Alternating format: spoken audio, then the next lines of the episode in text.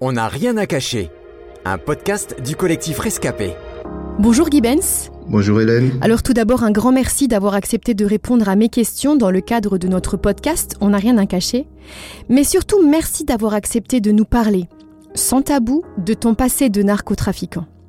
Alors pour commencer Guy Benz, peux-tu nous dire quel âge tu avais quand tu as été embarqué dans le milieu de la drogue? Je crois que j'avais 15 ans lorsque je commençais à revendre du cannabis dans mon collège pour les grandes cités. J'étais fasciné de voir la belle vie que menaient les dealers, mais surtout de voir comment ils étaient respectés. Étais-tu toi-même consommateur des produits que tu vendais auparavant? Oui, j'étais moi-même consommateur de ce que je revendais. C'était d'ailleurs comme mon salaire. Et ça, ça a duré pendant toutes mes années au collège. Mais je ne faisais pas que ça. Avec ma bande, on pouvait aller sur un braquage ou un cambriolage. En fait, le délit était mon quotidien. Mais c'était pour moi le chemin qui allait m'emmener à atteindre mon objectif qui était de devenir le dealer le plus respecté du pays. Alors bien entendu, j'imagine que lorsque tu étais enfant, tu ne rêvais pas de cette vie-là. Euh, mais alors Gibbons, peux-tu nous expliquer pourquoi et comment tu en es arrivé à vendre de la drogue?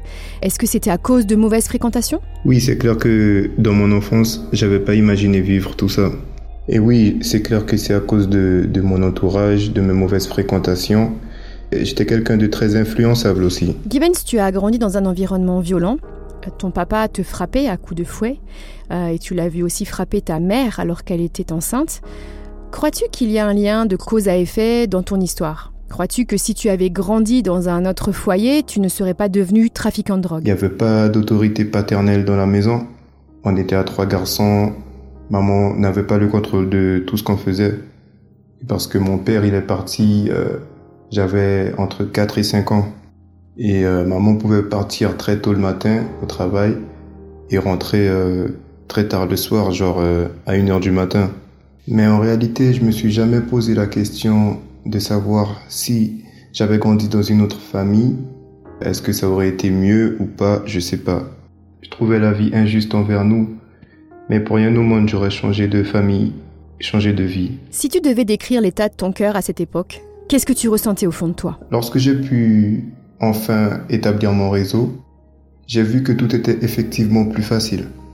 D'ailleurs, je ne me refusais rien, mais mon cœur était devenu dur comme de la pierre.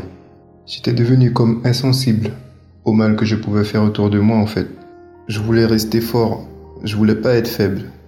Et j'étais au sommet de l'orgueil. J'avais toujours envie de, de posséder plus.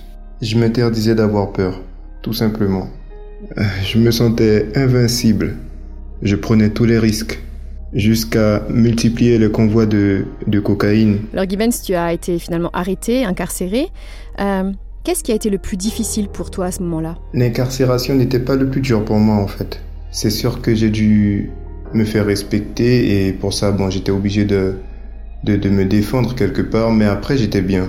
Mais le plus dur pour moi, c'était de euh, d'être sans ma fille en fait. Ma fille venait d'avoir 5 ans et j'avais été arrêté la veille de son anniversaire. C'était très compliqué pour moi à ce niveau-là. En plus que j'avais une situation, j'avais ma copine, j'avais mon enfant, j'avais ma belle voiture, j'avais mon appartement, j'avais un bon travail en fait. À ce moment-là, j'ai réalisé que j'avais tout perdu en fait. Aujourd'hui, si tu es là pour en parler, c'est parce que tu es libre euh, et que ta vie a totalement changé. Tu n'es plus du tout le même Gibbons. Peux-tu nous expliquer ce qui s'est passé? Ce qui m'a le plus travaillé par-dessus tout, c'est que j'étais loin de ma fille pour la première fois et que je me séparais d'elle à 5 ans. Tout comme lorsque mon père partait, j'avais 5 ans. Et ça m'a travaillé, mais ça m'a travaillé euh, vraiment beaucoup.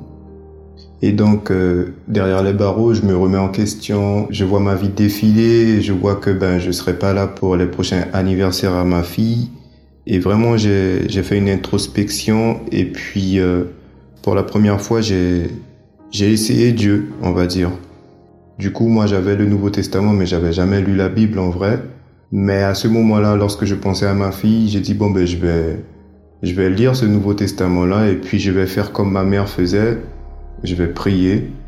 Et donc, euh, j'ouvre ma Bible et je commence à lire les Évangiles et je comprends que le sacrifice de Jésus nous rend libres. Je réalise que peut-être il pourrait faire quelque chose pour moi pour la première fois, je décide de, prier avec mes mots.